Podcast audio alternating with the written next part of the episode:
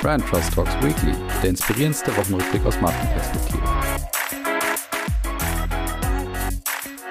So, liebe Hörerinnen und Hörer, willkommen zurück zu Brand Trust Talks Weekly. Wir sind in der KW 8 und ihr seid zurück bei eurem Lieblingswochenrückblick aus Marketing und Markenperspektive.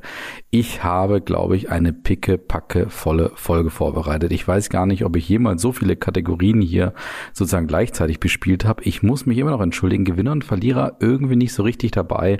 Aber ihr wisst da, Gewinner und Verlierer sind auch implizit immer wieder so in den Themen eingewoben. Und ich würde sagen, ich starte dann mal. Los geht's. Und wir starten mit einer Kategorie, die wir schon lange nicht mehr zu Gast haben. Und die habe ich auch nur zu Gast, weil es, naja, vielleicht so einen kleinen Mini-Shitstorm gab. Nee, ich will es nicht übertreiben. Zwei Leute haben mir, glaube ich, Bescheid gesagt, dass ich doch noch was zu Warsteiner versprochen hatte. Und die zwei Leute kriegen jetzt auch ihre Warsteiner-Replik. Und ich würde sagen, Warsteiner muss sich warm anziehen. Fragwürdige Markenelemente und wie sie wirklich entstanden sind. Ja, wir stellen uns das Briefing bei Warsteiner mal folgendermaßen vor. Also so wird das wahrscheinlich abgelaufen sein. Wie können wir der ganzen Welt sagen, dass wir ein echtes TV-Bier sind? Wie können wir uns erfolgreich repositionieren, ohne auch nur ein ganz klein bisschen Markenkapital nutzen oder unsere besondere Identität nutzen, dass wir nämlich ein Fernsehbier sind, das aber trotzdem seit 270 Jahren in Familienbesitz ist, laut eigenen Aussagen? Wie können wir möglichst überhaupt gar keine Codes der Vergangenheit nutzen, weil wir bloß nicht wollen, dass irgendjemand das vielleicht mit unserem neuen Claim oder mit unserer neuen Repositionierung verknüpft? Und wie können wir möglichst flippig, modern, lifestyleig wirken und dadurch komplett austauschbar sein. So ungefähr muss das Briefing abgelaufen sein, nachdem ich jetzt den Spot von Warsteiner gesehen habe, den ich ja hier vor zwei Wochen angekündigt habe, der dann eben am Sonntag nach der Aufnahme erst rausgekommen ist, weil ich verstehe nicht und ich finde ihn, um ehrlich zu sein, ziemlich schrecklich, einfach aus den gesagten Gründen, beziehungsweise ihr müsst euch jetzt diese Fragen, die ich ja eben praktisch rhetorisch gestellt habe, die müsst ihr jetzt, jetzt ins Gegenteil überführen. Das heißt also, der Spot sagt eindeutig, Warsteiner ist ein anonymes, identitätsloses TV-Bier. Der Spot sagt oder positioniert Warsteiner definitiv um, aber eben ohne auch nur irgendwelche Codes der Vergangenheit zu nutzen und damit eben auch das Markenkapital von früher zu nutzen. Ich glaube, so ein bisschen was haben sie versucht, aber ich habe es nicht so richtig erkannt und wenn ich es als jemand, der wahrscheinlich high involved ist, nicht erkenne, dann frage ich mich, ob das irgendjemand der Biertrinkerinnen und Biertrinker dort draußen versteht. Und dann ist es, wie gesagt, irgendwie flippig, modern, lifestyleig. Es erinnert mich irgendwie an irgendeine Telekommunikationswerbung von Vodafone mit der Musik, die da drunter ist. Es ist irgendwie alles so flippig und keine Ahnung. Es hat einfach nichts mit Warstein zu tun, wie sie trotzdem irgendwo im kollektiven Gedächtnis der Menschen wahrscheinlich verankert sind. Ja, es geht ja um Repositionierung, das habe ich verstanden. Das ist auch das Positive nach wie vor, dass ich finde, dass sie diese Herleitung irgendwo schon taktisch und strategisch gemacht haben, indem sie eben sagen, Warstein ist bekannt, die Geschichte ist auch schon ein bisschen erzählt etc. Aber dass man dann so komplett vor seinem eigenen Kapital, seiner eigenen Identität flüchten muss, das erschließt sich mir irgendwie nicht so richtig und deswegen bin ich, um ehrlich zu sein, ziemlich enttäuscht von dem Spot. Man muss sagen, der Spot hat auf jeden Fall Ohrwurm-Potenzial. Dafür wurde übrigens ein extra Lied eigens komponiert. Also das könnt ihr euch gerne mal anhören. Vielleicht ist das auch die große Zielsetzung dahinter, dass das eben in den Köpfen bleibt mit dieser tollen Musik dahinter. Aber wie gesagt, es ist auf jeden Fall keine Warsteiner Werbung, wie ich es mir vorstellen würde oder wie ich es vielleicht auch begrüßt hätte, trotz der Repositionierung. Der Spot ist handwerklich gut gemacht, das kann man auch definitiv sagen. Man muss auch dazu sagen, ich war auf LinkedIn, die Warsteineraner, ich weiß nicht, ob die so heißen, haben da gemeinsam kollektiv auf LinkedIn diesen neuen Spot auch verbreitet und waren sehr stolz. Also da scheint das Corporate Influencing und so ein bisschen, ja, sag ich mal, das interne Branding gut funktioniert zu haben. Aber wie gesagt, ich bin sehr, sehr enttäuscht und, und finde den Spot irgendwie überhaupt nicht gelungen, einfach aus den gesagten Gründen. Eine Chance gebe ich Warstein noch, bevor sie vielleicht demnächst hier auch als Mediamarkt-Kategorie aufkommen. Neues von Warsteiner. Naja, wenn sie jetzt das Repositioning so richtig, richtig, richtig durchziehen die nächsten Jahre, warum nicht? Kann ja ein guter Auftakt sein, aber dann müssen sie wirklich nach A, dann wirklich B, C bis zu Z sagen und das richtig durchziehen und das kostet Geld, das kostet ziemlich viel Aufwand und ja, da muss man schon richtige Haltung beweisen, um das eben in der Form auch durchzubringen. Dementsprechend mein hartes Fazit. Zwei Leute haben sich es gewünscht, hier ist es. Und damit kommen wir zu etwas leichterem, nämlich dieser Kategorie. Die Zahlen der Woche. Ja, und die Kategorie starten wir mit einer ganz spannenden Reisestudie von Roland Berger, die sie jetzt schon zum wiederholten Male herausgebracht haben und dementsprechend auch ganz interessante, ja, mehr oder weniger Langzeitergebnisse jetzt vorzuweisen haben. Und zwar wurde in dieser Reisestudie vor allen Dingen eben das Thema Flugreisen bzw. Mobilitätsverhalten untersucht. Und da zeigen sich jetzt ganz interessante Ergebnisse in dieser Roland Berger Untersuchung. Und zwar ist es so, dass in allen Schwerpunktmärkten, die eben Roland Berger untersucht hat, mit über 7000 Befragten übrigens, dass die Befragten insgesamt etwas weniger reisen als vor der Pandemie auch planen. Und das liegt unter anderem zum Beispiel an den weniger stattfindenden Geschäftsreisen. Und da sind ja natürlich die Gründe bekannt. Einerseits die stärkere Online-Kommunikation, aber zum Beispiel auch das Thema, dass sich einfach Reiserichtlinien verändert haben und auch gesetzliche Vorschriften natürlich neu sind. Hinzu kommt aber auch eine zunehmende Tendenz zur ökologischen Nachhaltigkeit. Das heißt also einem stärkeren Bewusstsein dafür, eben auch auf Klima- und Umweltfaktoren einfach zu achten, wenn du eben jetzt in Flieger zum Beispiel steigst, beziehungsweise wenn du über deine Mobilität nachdenkst. Und das zeigt sich zum Beispiel auch in den weiteren Zahlen, dass zum Beispiel beim Thema Flugreisen 90 Prozent der Befragten gesagt haben, dass sie jetzt bereit sind, 20 Prozent mehr für Flugtickets zu zahlen und zusätzlich eben eine Mehrheit jetzt auch plant, Flugreisen zugunsten von Bahn oder auch Autoreisen einzuschränken. Also da zeigt sich auf jeden Fall grundsätzlich eine etwas größere Zurückhaltung, was das Mobilitätsverhalten gerade insbesondere beim Thema Fliegen angeht, aber eben auch ein stärkeres Bewusstsein für die ökologische Nachhaltigkeit in dem Bereich hier. Und dann kommen wir zu einem ganz anderen Bereich, was die Zahlen der Woche angeht. Und da sind wir bei Be Real. Be Real hatte ich ja schon öfter auch zu Gast, hatte ja da zum Beispiel auch die extra Spezialfolge mit Case Elands, wo wir das ganze Thema mal untersucht haben. Und interessant ist jetzt, dass nach circa fünf Monaten eine neue Untersuchung rausgekommen ist, die jetzt nochmal ein paar Zahlen zu Be Real aufzeigt. Und so ist es natürlich jetzt spannend zu beobachten, hat sich denn diese Marke oder diese Plattform nochmal gesteigert, was zum Beispiel die Nutzerzahlen angeht oder auch die Downloads angeht. Und da muss man feststellen, es gab einen deutlichen Rückgang, was die Nutzung bzw. auch die Downloads bei BeReal angeht. Und so war es nämlich im Oktober noch, dass man deutlich über 20 Millionen Daily Active User hatte, eben im Oktober 2022. Und seitdem hat sich das Ganze auf 10,4 Millionen User, eben Daily Active User, reduziert. Und gleiches gilt eben auch für die Downloads. Da hatte man in den vorherigen Monaten noch 12 Millionen monatliche Downloads. Und das war im Januar zum Beispiel nur noch auf 3,3 Millionen Downloads pro Monat reduziert worden. Die Gründe dafür sind natürlich mehr oder weniger schnell kreiert. Auf der einen Seite ist es natürlich so, dass wie zu erwarten war, dass größere Marken wie zum Beispiel TikTok oder auch Instagram oder auch Snapchat einfach die Technik mehr oder weniger mit überführt haben, auch in ihre Apps integriert haben. Das heißt also diese Technologie einfach kopiert haben, wenngleich sie natürlich jetzt nicht für das gleiche Versprechen stehen, wie das bei BeReal eben der Fall ist, weil du bei Instagram ja gerade das hast, was du bei BeReal eben nicht haben möchtest. Und auf der anderen Seite eben, dass BeReal auch ganz klar bei diesem Kern geblieben ist. Das heißt, sie haben ihre App nicht groß überarbeitet oder haben neue Features hinzugefügt und haben sich somit von ihrem Kern entfernt. Interessant ist aber in dem Artikel, wo ich auf diese Zahlen aufmerksam geworden bin, dass das Management und auch die Gründer von BeReal gar nicht so den Anschein machen, als ob sie sich da weiterentwickeln wollen in gewisser Weise, sondern wirklich bei ihrem Kern bleiben wollen. Und das finde ich auf der einen Seite wirklich interessant, dass es mal eine App gibt, die eben nicht versucht, immer weiter sich zu extenden und immer weiter neue Dienstleistungen zu erfinden und dann am Ende wahrscheinlich genauso ist wie TikTok, Snapchat oder eben auch Instagram, sondern ganz, ganz stark bei sich bleibt, was vielleicht dann auch auf Kosten der Nutzerzahlen oder auch der Downloadzahlen pro Monat beziehungsweise täglich angeht. Und deswegen finde ich das strategisch, auch gerade markenstrategisch ganz interessant, dass man eben bei seinem Kern bleibt, aber dafür vielleicht etwas mehr in der Nische verbleiben muss. Und jetzt gehen wir weg aus der Nische und landen bei TikTok. Auch da gab es jetzt verheißungsvolle neue Zahlen und man sieht ganz eindeutig, TikTok ist weiterhin einer der Gewinner, wenn man über die Social-Media-Plattform sprechen muss. Und zwar ist es so, dass eine Studie von Meltwater gerade auch zeigt, dass die Deutschen 23,4 Stunden pro Monat durchschnittlich eben auf TikTok verbringen. Das ist also ein ganzer Tag. Müsste man auf diese Rechnung weiterführen, dass die Nutzer also einen ganzen Tag wirklich bei TikTok damit verbringen, sich diese ganzen Videos reinzuziehen etc. Interessant ist dabei übrigens, dass auch TikTok damit sogar WhatsApp schlägt, was ich auch nicht unbedingt erwartet hätte. Bei WhatsApp ist man nämlich nur elf Stunden pro Monat, was auch natürlich noch relativ viel ist. Aber WhatsApp ist damit immerhin noch vor Facebook, wo man ja, so knapp zehn Stunden verbringt und auch vor Instagram, wo man nur in Anführungsstrichen 8,5 Stunden pro Monat verbringt. Auch YouTube kann übrigens nicht mit TikTok mithalten, was man vielleicht erwarten hätte können, weil natürlich YouTube ja viel mehr längere Videos auch bietet. Aber anscheinend ist der Algorithmus und dieses Kurzvideo erhaschen bzw. dieses Kurzvideo glotzen die ganze Zeit bei TikTok so erfolgreich, dass man eben es schafft, mehr als doppelt so viel Stunden auf sich durchschnittlich pro Monat bei den Nutzerinnen und Nutzern eben zu bekommen. Ja, und in dem Sinne wünsche ich mal viel Spaß weiter beim TikTok nutzen und mal gucken, was bei euch an Zahlen rauskommt.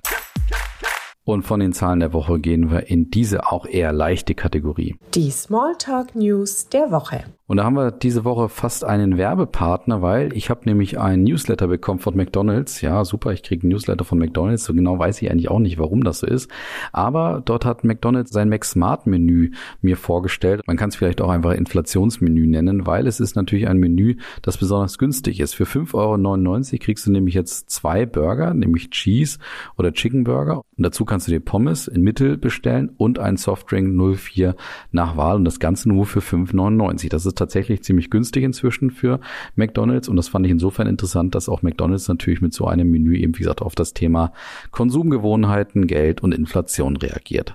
Viel interessanter war jetzt aber zum Thema Smalltalk News natürlich, wie hat denn vielleicht auch Burger King auf die in Anführungsstrichen ganz, ganz Mini-Offensive von McDonald's im Bereich der Plant Burger reagiert. Weil ich habe ja letzte Woche, wie ihr wisst, über McPlant Nuggets und auch den McPlant Burger gesprochen. Und tatsächlich, Burger King hat sich es nicht nehmen lassen, darauf zu reagieren. Und das natürlich mit einer, naja, fast schon erwartbaren kleinen Breitseite gegenüber McDonald's. Und zwar haben sie sozusagen diese zwei kleinen Produkte, nämlich die Nuggets und diesen kleinen Burger, sozusagen in der gesamten Familie des pflanzenbasierten Fastfoods willkommen geheißen und dazu dann auch so ein paar ja, Fotomontagen gemacht, wie denn zum Beispiel Plakataktionen sein könnten, die von Burger King da in der Nähe von McDonalds Plakataktionen eben auch gestellt werden könnten und haben das ganz nett dann zum Beispiel auch getextet, wie zum Beispiel besser spät als Beef. Oder machen wir schon eben als Reaktion davon, dass McDonalds eben sagt, ist was du likest. Oder auch wer das liked, liked auch die. Oder eben Hallo ihr zwei. Und dann haben sie wirklich sehr schön die ganze Plant-Based Family von Burger King vorgestellt und dann so ganz klein eben den McPlant und auch die McPlant Nuggets daneben dargestellt. Das zeigt eben nochmal diese völlig unterschiedlichen Strategien, die im Burger King und auch McDonald's hier fahren. Und es zeigt mal wieder, dass sich Burger King als Herausforderer, zum Beispiel auch gerade kommunikativ in Deutschland, sehr wohl fühlt und dann immer so ein bisschen von hinten sozusagen pieken kann, beziehungsweise besser gesagt von unten pieken kann und so ein bisschen McDonald's dadurch auch herausfordern kann. Beim letzten Thema, beim den Smalltalk News, sind wir auch beim Thema Essen. Und zwar ist es so, dass die Nationalmannschaft, die Fußballnationalmannschaft, einen neuen Sponsor bei sich begrüßen kann. Und zwar Vorwerk, insbesondere mit dem Produkt Thermomix. Und zwar geht es auch nicht um die Herrenfußballnationalmannschaft, sondern ganz klischeebehaftet um die Frauennationalmannschaft. Die freut sich aber über diesen neuen starken Partner an ihrer Seite, weil sie eben einfach sagt, okay, das ist nochmal eine Bestätigung für die gute Entwicklung auch der Frauenfußballnationalmannschaft. Aber aber so ein bisschen als Smalltalk-Thema für euren Essenstisch habe ich gedacht, könnt ihr das ja mal mitnehmen und dann diskutieren. Ist da jetzt zu viel Klischee dabei, dass Vorwerk mit dem Thermomix eben jetzt bei der Frauennationalmannschaft dabei ist? Und damit kommen wir hierzu. Die Marketing-Themen der Woche. Und da kann ich eine neue Kooperation bekannt geben, und zwar zwischen Felix Neureuter und Lova, also dem Sportschuhhersteller Lova, die ja insbesondere im Outdoor-Bereich sehr, sehr stark sind. Und das finde ich eine klasse Kooperation, muss ich sagen, weil nämlich die beiden Marken sich sehr bewusst darüber Gedanken gemacht haben, wie man denn diese Kooperation besonders gut aktivieren kann. Und da hat man jetzt nicht einfach nur gesagt, gerade an Lovas Stelle, die ja eher so ein bisschen Hidden Champions sind, die jetzt, ja, ich sag mal Geheimtipp nicht ganz, aber auf jeden Fall nicht die ganz große Star-Brands sind, dass man jetzt nicht einfach gesagt hat, wir klatschen uns jetzt hier Felix Neureuter als einen der großen deutschen Testimonials in diesem Bereich da irgendwie auf die Kampagne und auf die Plakate, sondern wir machen uns genau Gedanken, was er denn bei uns auch verkörpern könnte, was er denn an Werten auch repräsentieren könnte. Und so ist es, dass Felix Neureuter sich insbesondere für das Thema Nachhaltigkeit bei Lova auch einsetzen soll, also das auch vermitteln soll und auch gerade das Thema der Kinderschuhe beziehungsweise der jüngeren Sparten, die eben Tlova auch im Segment hat, dass er das gerade auch verkörpern soll. Und das passt insofern gut zu Felix Neureuth und da ist genau der Punkt, wo ich finde, da ist ein guter Fit. Und da hat man sich offensichtlich Gedanken gemacht, dass eben Neureuter ja bereits seit einigen Jahren sich auch bei Initiativen wie zum Beispiel Beweg dich schlau einfach auch zeigt, beziehungsweise die auch selber gegründet hat und da eben versucht, Kinder auch gerade zu mehr Bewegung zu motivieren. Und gleiches hat sich eben auch Lova mit seiner Kinderschuhsparte eben auf die Fahnen geschrieben, dass sie ebenfalls das, das Ziel haben, einfach Kinder mit ihren guten Schuhen einfach am besten dabei zu unterstützen, beim Toben bzw. bei Outdoor-Aktivitäten dann eben auch entsprechend zu supporten mit den Produkten. Und da, wie gesagt, finde ich, es ein gutes Beispiel, wie man da eben ein Testimonial, der definitiv Bekanntheit bringen wird, aber dass man den nicht einfach nur als Werbegesicht nutzt, sondern den wirklich ganz bewusst in einem Bereich einsetzt. Also da eine sehr schöne Partnerschaft zwischen Neureuter und Lova.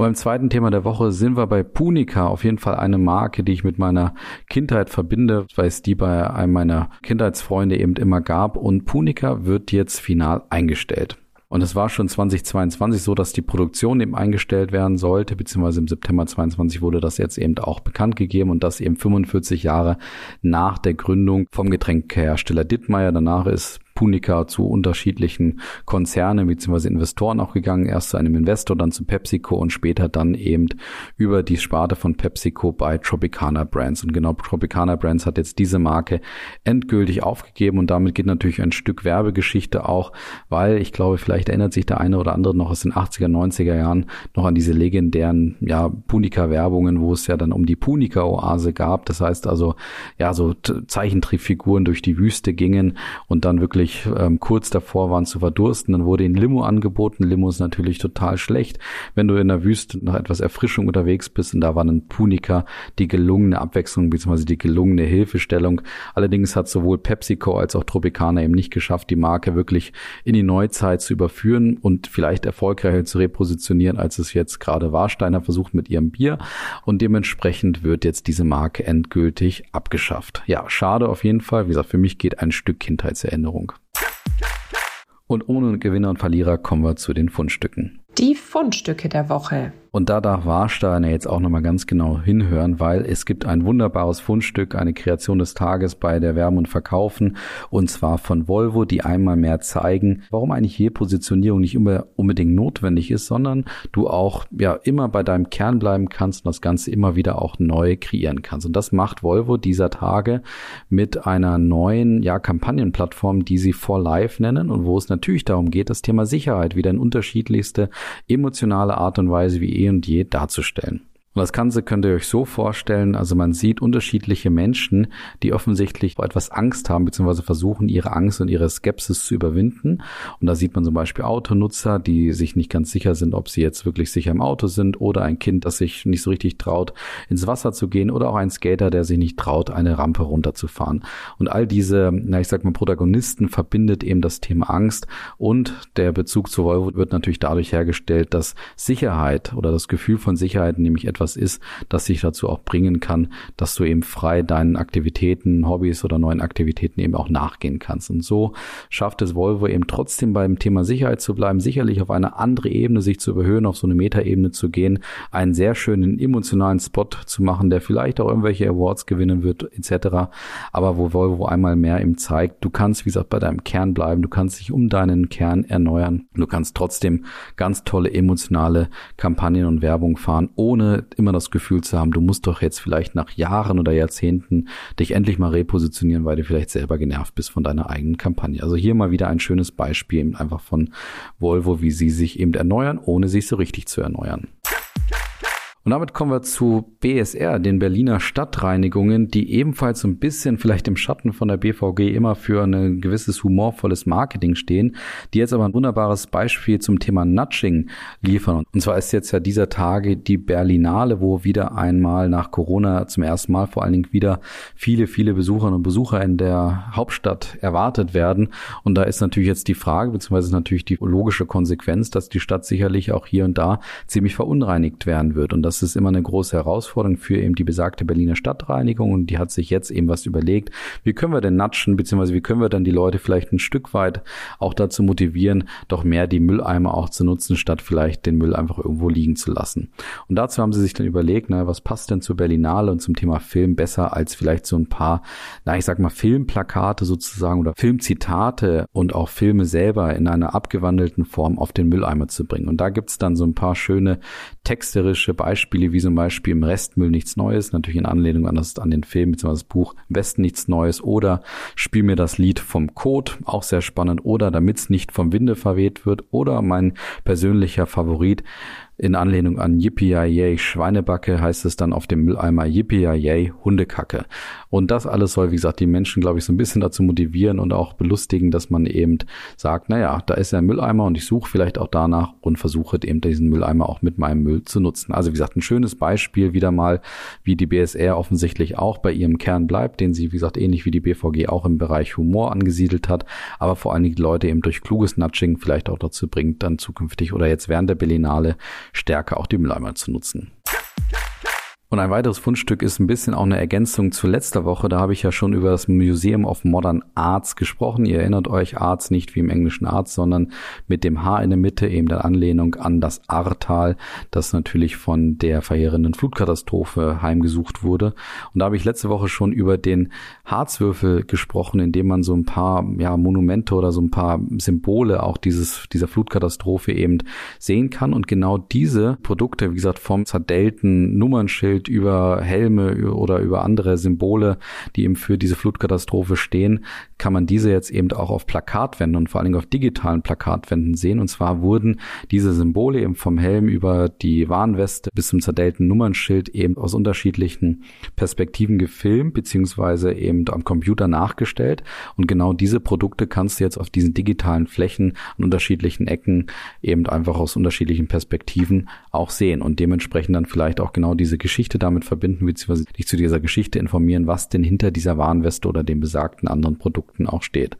Und das finde ich ist nach wie vor ein, eine wirklich gelungene Möglichkeit, wie man eben eine Art Museum durch digitale Verlängerung wirklich in unterschiedlichste Bereiche auch führen kann und für mich auch ein gutes Beispiel, wie eben Werbung auch eine relevante Rolle spielen kann bei so einem schlimmen Thema wie zum Beispiel dem Thema Flutkatastrophe. Und dann kommen wir zum letzten Thema. Und da sind wir fast wieder am Anfang, weil es geht wieder um Bier. Und ich höre jetzt auf, Warstände zu bashen, aber auch Corona extra, ich rede mal wieder über Corona, fällt mir auf, auch Corona ist ja dafür bekannt, sehr schönes Marketing zu machen und sich immer mal wieder so ein paar schöne Aktivitäten zu überlegen. Und seit einigen Jahren steht ja Corona auch unter anderem für das gesellschaftliche Engagement für den Klimaschutz beziehungsweise für das Thema Nachhaltigkeit. Und das machen sie jetzt interessanterweise auch auf der Zugspitze, passt jetzt erstmal nicht so richtig zum Thema Nachhaltigkeit, aber ich erkläre gleich, wie sie diesen Bezug herstellen. Und zwar macht jetzt eben Corona zwei Tage lang auf der Zugspitze die Corona Natural Ice Bar auf. Und das ist natürlich erstmal ungewöhnlich, weil man bisher Corona meist natürlich mit Sonne und Sand verbunden hat. Aber jetzt gehen sie eben auch ganz bewusst auch zu einer passenden Jahreszeit. Also ich meine, ein kühles Bier passt natürlich auch in den Winter. Und das machen sie jetzt eben, wie gesagt, auf der Zugspitze. Und das Besondere oder das Nachhaltige daran ist eben, dass sie einfach den Schnee von dort auch nutzen, beziehungsweise ausschließlich auf Materialien nutzen, die die Natur eben bereithält. Und das hat Corona bzw. InBev nicht zum ersten Mal gemacht, sondern sie haben auch schon mal eine Corona Natur Sandbar entwickelt, die eben nur aus Sand, Lehm und Holz zusammengebaut wurde und zuletzt eben im englischen Cornwall für Aufsehen sorgt. Und genau das gleiche versuchen sie jetzt eben auch auf der Zugspitze. Wie gesagt, auch das mit einem natürlichen Bezug. Also ich denke auch ein schönes Beispiel, wo man gerade so die Spitze der eigenen Marke eben vermitteln kann und das eben auch trotzdem auf eine kreative Art und Weise. Also deswegen Corona einmal mehr auch hier bei den Fundstücken dabei. Und das war es auch schon mit einer pickepacken vollen Folge mit unterschiedlichsten Kategorien. Und damit entlasse ich euch ins Wochenende, wünsche euch ein wunderbares Wochenende, einen guten Start in die nächste Woche. Vielen Dank fürs Zuhören. Macht's gut. Bis dann. Ciao.